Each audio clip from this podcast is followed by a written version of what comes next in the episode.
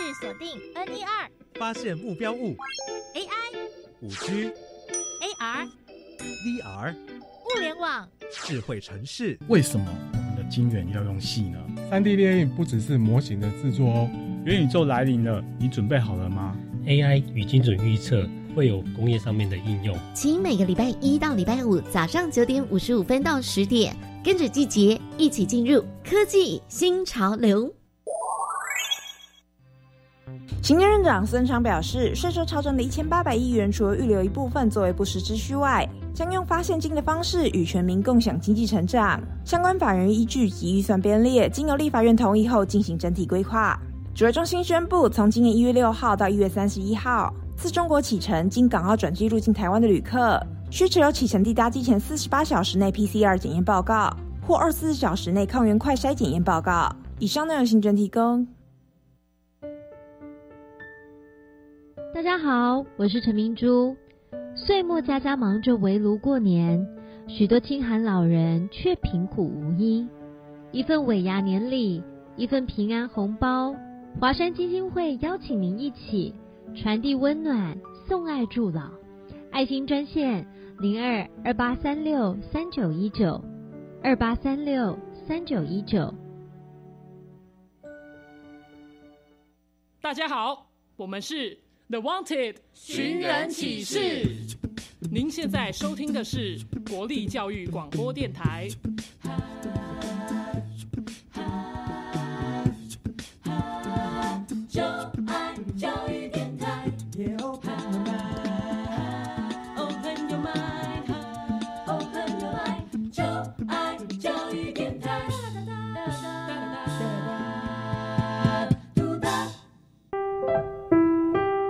本时段为重播节目，欢迎收听。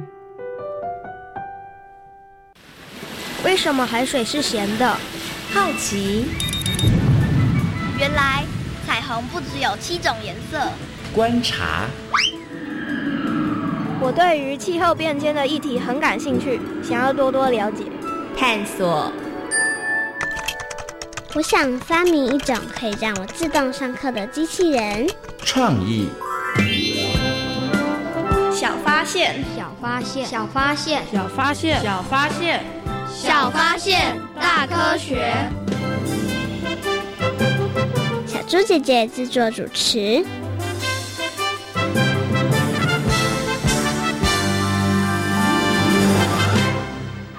我觉得所有的天灾当中，地震最可怕。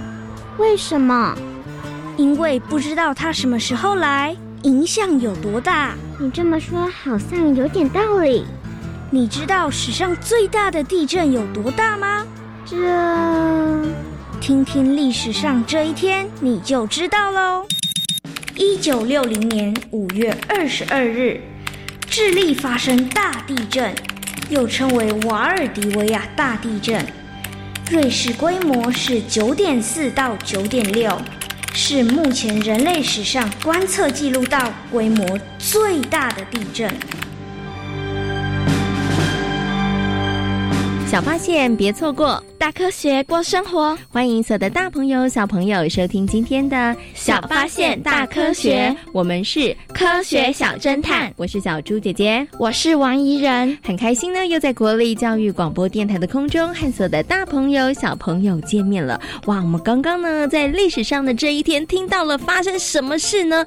哇，听到了史上最大规模的地震呢。请问一下怡人，你怕不怕地震啊？我觉得有点可怕。那你觉得地震是所有的天然灾害当中最可怕的吗？应该没有到那么夸张。那你为什么害怕地震呢？因为我总是觉得摇摇摇，然后感觉房子快塌下来了。对，好像摇着摇着，不知道接下来会发生什么事，对不对？对。而且有的时候摇的很大，真的会站都站不稳哎。嗯、那时候心情真的会特别特别的紧张哦。那你知不知道为什么会有地震呢？好像是因为板块推挤而形成地震的，你一定有看科普书，对不对？可是以前的人呢，他们可不是这么认为哦。那你有没有听过有人说过，哎，这个地震是地牛翻身？你有没有听过这种说法？有啊，你小的时候人家跟你说，对不对？嗯嗯嗯。那我问你，哦人家说地震是地牛翻身的时候，你相不相信啊？小时候还蛮相信的。那你从什么时候开始就不太相信了？大概是从上国小开始吧。哦，为什么上国小之后就不太相信啊？因为从从国小开始就有很多老师就会说什么。地震是什么板块引起的？所以原来是老师告诉你们的。对，我还以为等到你大一点的时候，上小学之后，觉得说地底下怎么可能住那么一大头的牛？所以应该不是地牛翻身的。结果你是说是因为老师告诉你的？哈，没错，这个地震呢，好像就是跟板块运动有关哦。不过呢，到底板块怎么样运动会造成地震的呢？而地震又会造成哪些影响呢？在今天的小八线大科学节目当。当中就要跟大家一起好好来讨论哦。不过呢，我们首先要进入今天的 SOS 逃生赛来进行小测验哦，看看呢，宜人可不可以顺利的成为我们今天的防灾小达人哦。SOS 逃生赛，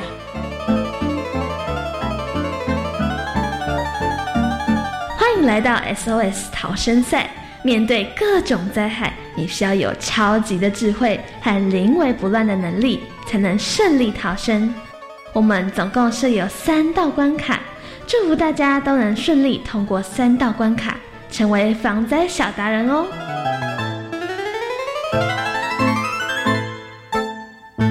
欢迎宜人进入我们今天的 SOS 逃生赛，请问一下怡人，你有没有信心可以闯关成功呢？有。你觉得你平常对于地震很了解吗？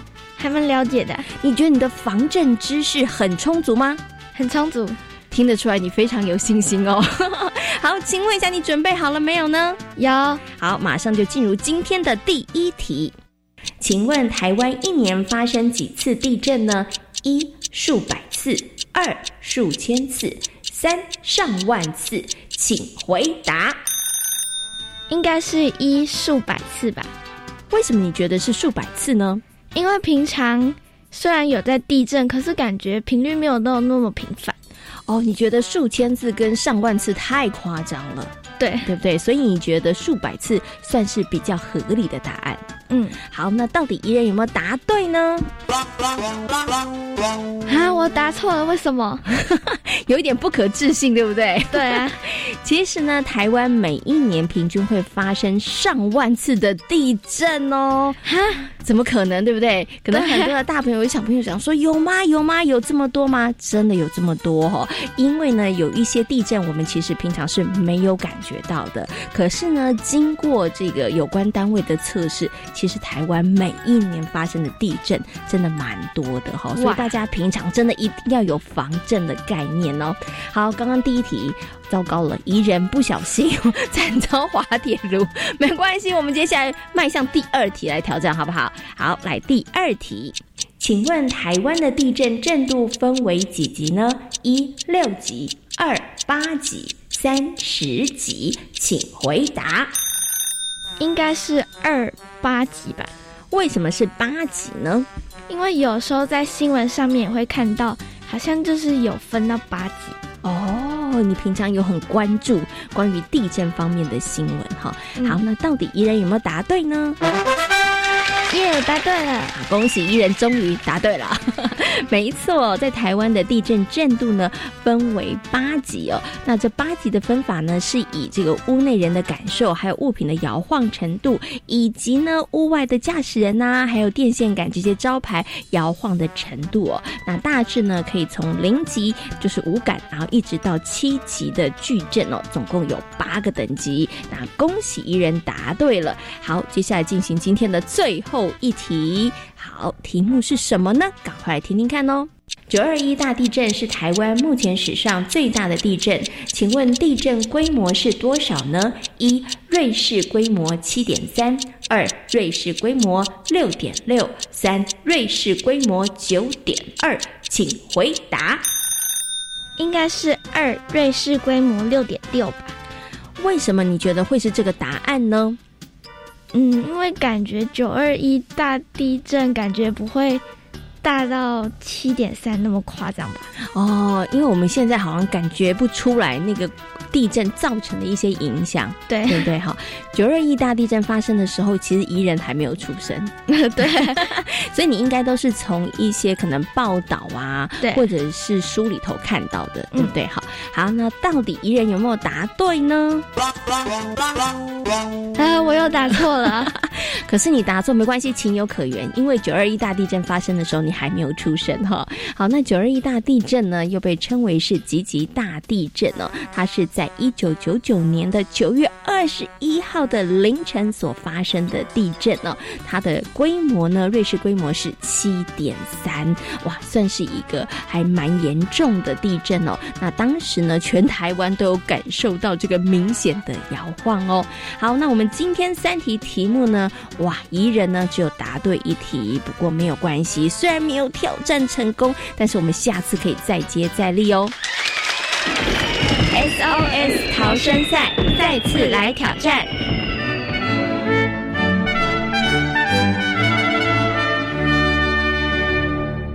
怡人对于自己今天在 SOS 逃生赛的表现感觉如何呢？感觉没有很好。嗯，没关系，我们下次再来挑战。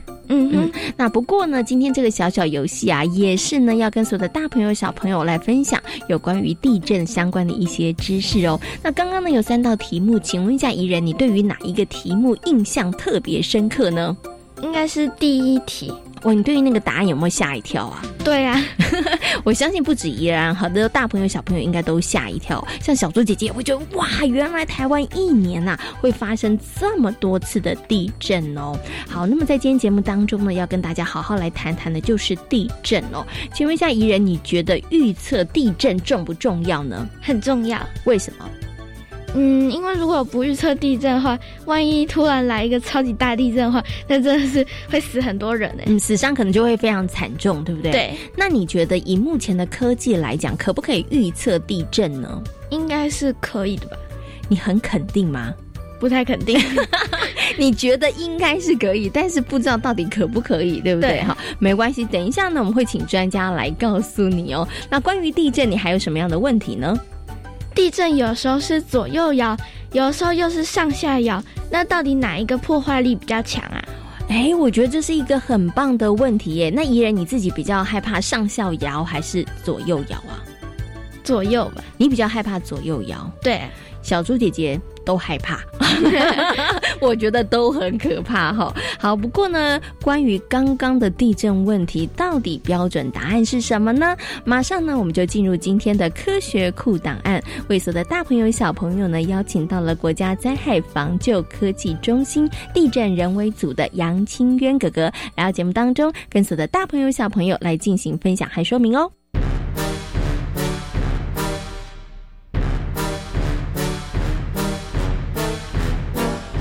科学库档案。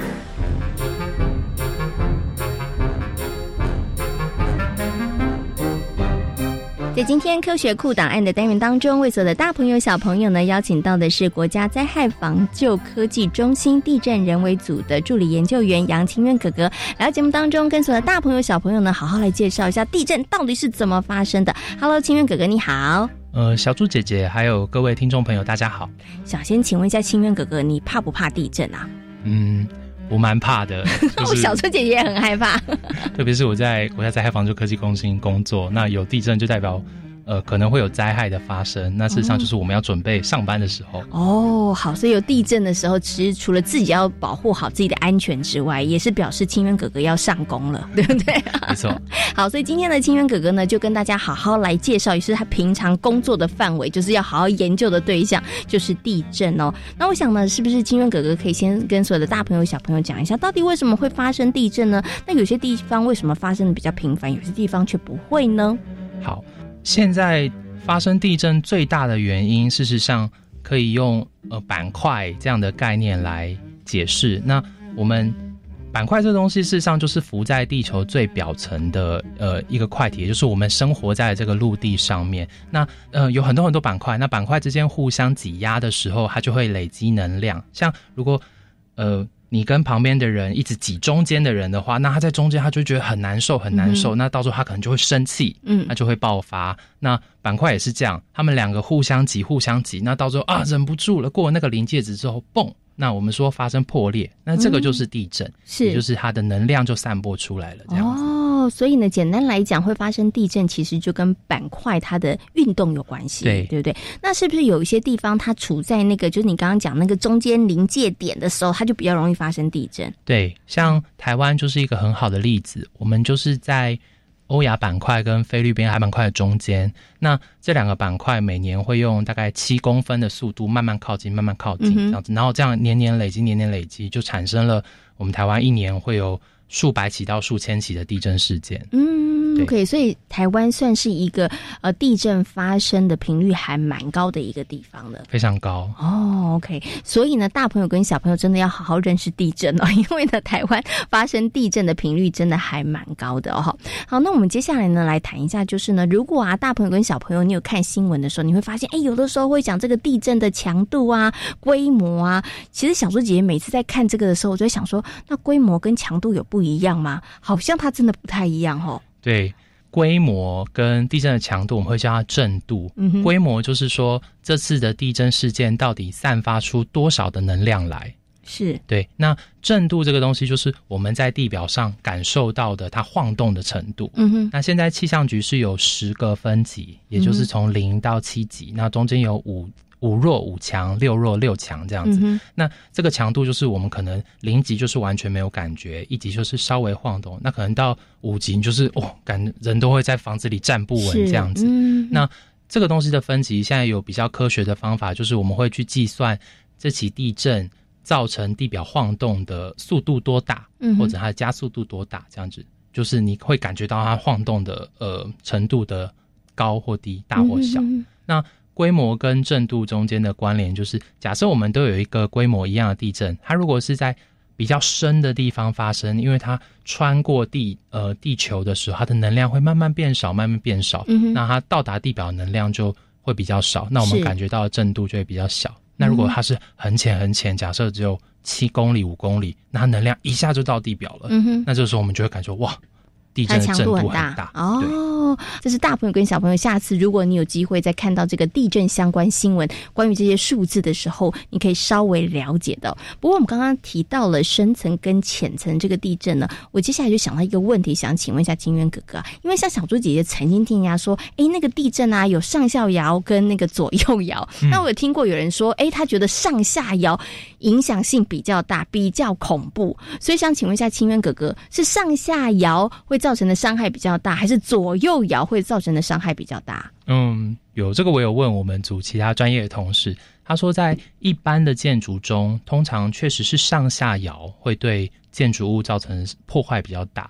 为什么呢？因为你可以想象，一个房子是固定在地板上，那它把它往上推的时候，就是有点挤压它；那它再把它往下拉的时候，那就是把中间拉开。那如果断掉了的话，那事实上建筑物的破坏就非常大了。是，但是左右摇事实上它就是在一定的范围里，大家一起呃摇来摇去晃这样子。对，但左右摇也不是说不危险，因为像高楼层的话，其实对左右摇它，因为你想楼层越高，它晃动的幅度就会越大，那这样子对呃建筑物造成的影响就会特别大。嗯但是因为嗯，在我们就是对地震传的波的时候，它有两种，第会先到是上下摇，它通常是比较短暂的，然后会比较小，然后第二种是左右摇，会是比较大比较多。所以虽然对建筑物来讲，上下摇是影响比较大，但是在一起真正的地震中，它左右摇会是非常长的，那这个嗯对建筑物的破坏其实也是不小。哦，所以其实一个地震里头，它会有上下，也可能会有左右。对只是有的时候大家的感受觉得，哎，如果今天上下比较久，你就觉得哦，上下摇它的时间比较长一点点。哦，所以刚刚清渊哥哥讲，就是基本上它其实都会有啦。对那其实这两种的，不管是上下或者左右，它对于建筑物都会造成一些影响。对对不对？所以我们都好害怕地震，因为地震真的会对我们的生活，尤其很大的地震的时候，它真的会造成一些影响。所以想请问一下清源哥哥，有没有办法真的好好预测地震呢？现在好多的小朋友发现，爸爸妈妈的手机都会收到那个国家级警报，发生地震了，那是不是就表示地震是可以被预测了呢？嗯，这是一个很好的问题，就是我们又要讲到预测这件事情，就是我们要很精确知道它几月几号、几点几分在哪里这样子。但目前我们确实是做不到这件事情，但是我们可以从很多事情上得到征兆，像是有些地方会对，因为它可能地震的时候，呃，就是土壤会有一些气体跑上来，那这些特殊的气体可以透过科学家在地表装的那些监测仪收到。哦，那它会更快收到，对？它会哦先收到，那先收到我们就哦，这个地方开始有这种气体跑出来，嗯那我们就要小小心了这种地深处是不是开始有一些破裂在形成了？那这个是地震预测其中一种方法，或是我们知道可能也有在做那种太空中的一些呃，有一层叫电离层，那因为地底的地表在移动的时候，对太空的那种电离层也是有影响的，所以我们观测上面的讯号，然后也可以回推地下的讯号。对嗯对，这个也是预测的正在努力的目标。但说实话，目前没有一个呃被大家公认很完整，就是已经很成功的预测方法。所以我们目前都是预警的阶段。嗯那预警就是说，哦，当假设屏东有一起地震发生，但是因为地震波从屏东传到我们现在在台北需要一段时间。那当气象局它对于这个地震，哦，它在在屏东的那个地震站已经收到这些讯号之后，它就会透过电脑快速的计算，好，那现在这个地震多大，它在哪里？是严重的话，它就会马上发电子讯号出来，告诉我们说，哦，这个地震很要小心，有多大？然后我们的政府就会马上把这个资讯传到你的手机里，所以在。可能在地震开始摇晃之前，你的手机就会先收到这些简讯，那就是是我们所谓的预警系统这样子。那今天的清源哥哥呢，把这个地震啊为什么会发生，然后呢还有地震这个摇晃的方式哦，以及呢我们地震的这个预警的系统，跟大朋友小朋友做了说明哦。那大家呢，其实我觉得对于地震真的不要掉以轻心哦，因为台湾呢是处在一个地震发生很频繁的地区哦，所以大家平常真的还是要有危机意识，对于地震啊，真的还是要保持一个比较谨慎的态度才是比较好的。那今天呢也非常谢谢清源哥哥在空中跟所有的大朋友小朋友所做的分享，感谢你，谢谢，谢谢大家。透过了清源哥哥的说明之后呢，相信所有的大朋友跟小朋友呢，对于地震应该有了更多的认识和了解。请问一下，宜人地震可不可以预测呢？不行，嗯，地震是不能够预测的哦，只能够在地震发生前几秒钟，然后赶快通知大家，那赶快预警哦。也希望大家呢可以善用这几秒钟的时间，赶快做一些应变的措施哦。其实地震啊真的是很可怕哦，所以呢，大家平常在生活当中一定要有防震的这样子的一个概念哦。好，那其实啊，台湾一年发生地震的次数真的很多，所以大家呢一定要有危机意识哦。平常呢要多做练习，等到呢真正有地震发生的时候呢，就不会手足无措了。那日本呢，其实也是一个地震发生很频繁的国家。那么在地震防灾上面，他们也做了很多的努力，而人们呢也有很好的观念哦。我们接下来呢就要进入今天的英雄救难队，一起来听听一个跟地震有关的故事哦。当发生地震的时候，真的很需要人们彼此互相的帮忙哦。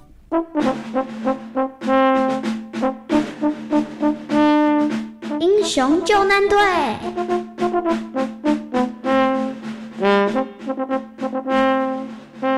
山田太太从美术大学毕业后，开始教小朋友画画。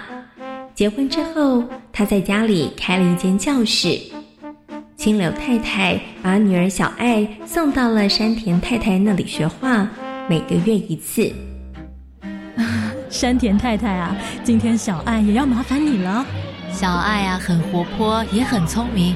我发现她很喜欢画画呢。对呀，虽然一个月才来这里学画一次，但每次啊，她都开心的不得了。听到她喜欢画画，真让人觉得开心。其实每个小朋友都有画画的天赋能力呢。山田太太的孩子是一位小学生，平常孩子上学，他就在家里教其他的小小孩画画。有天，山田太太搭着地铁准备去办事，之后再去接孩子回家。没想到地铁才开动没多久，忽然间一阵天摇地动，发生了地震。糟了，应该是地震。这地震不知道什么时候才会停下来。车上的人全都面露惊恐的神色，困在地铁中，大家想逃也逃不出去。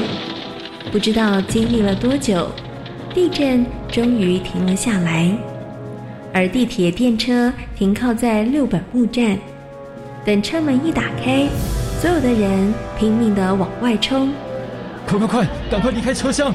不知道等等会发生什么事。动作快一点，万一等一下有物品崩塌，那我们就会困在这里被活埋了。呃，我们快走吧。车厢内的人快速而且有秩序的移动着。山田太太也在第一时间离开了地铁。结果她在地铁月台发现了有几个小朋友抱在一起哭。小朋友，你们还好吗？我很害怕，我不知道现在该怎么办。我本来要回家的，可是现在不知道要怎么回家了。看到小朋友们抱在一起哭泣，山田太太当下决定不能够撇下孩子不管。孩子们，你们别紧张，我先带你们到安全的地方，等会儿我再带着你们一起离开啊。谢谢你。当山田太太在跟孩子们对话的时候，站在旁边的杨子小姐听到了，她立刻自告奋勇的想协助山田太太。于是山田太太请她照顾这些受到惊吓的小孩，而她自己开始在月台上协助其他不知所措的孩子们。后来总共找到了十八位。小朋友们，你们跟着我和杨子小姐，我们慢慢的移动到另一个安全避难场。哦，谢谢你们。在山田太太和杨子小姐的协助下，十八个孩子全都安然无恙。抵达了避难所后，山田太太还帮忙所有的孩子打电话联络他们的家长报平安。直到晚上八点多，才送走了最后一个孩子。杨子小姐，谢谢你。啊，不，山田太太，我才要好好谢谢你。多亏有你，这些孩子们才能够平安的回到家。比起你，我做的根本不算什么。啊，对了，你现在要回家了吗？啊，还没。我现在要到学校接我的孩子回家。什么？你还有孩子在学校？这，难道你都不担心吗？你刚刚还忙着照顾别人的孩子。我相信学校的老师一定会尽全力保护我的孩子，所以当有需要我的时候，我就应该让其他的孩子也能够平安。你真是太了不起了！不不不，我相信每个人都会这么做。如果每个人都能成为孩子的守护天使，所有的孩子才能够平安的长大。晚上九点多，山田太太走路到学校，接自己的两个孩子回到家。他的孩子就如同他所坚信的，老师们果然保护了他们的安全，因此孩子没有受到什么伤。后来金柳太太知道了这件事，她对于山田太太的行为感到非常的佩服，但没想到山田太太却只是淡淡的说：“这是我应该做的事。”我觉得啊，这件事应该让孩子们知道，让他们知道自己有多么的幸福，有这么多人守护着他们。后来，金柳太太把山田太太所做的事告诉了孩子，同时也告诉孩子们互相关怀助人的重要，甚至他还鼓励自己的孩子画下助人小日记。山田太太教导孩子们画画技巧之外，也亲身做了最好的示范。他告诉孩子们，生活中最美的风景、最感人的画作。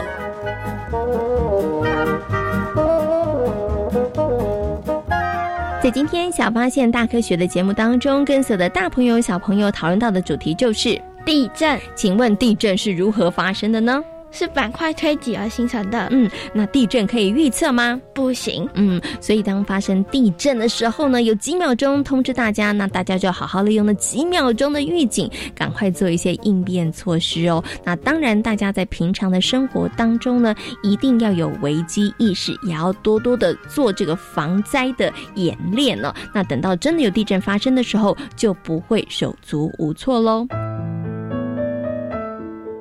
小发现别错过，大科学过生活。我是小猪姐姐，我是王怡然。感谢所有的大朋友、小朋友今天的收听，也欢迎大家可以上小猪姐姐游乐园的粉丝页，跟我们一起来好好认识。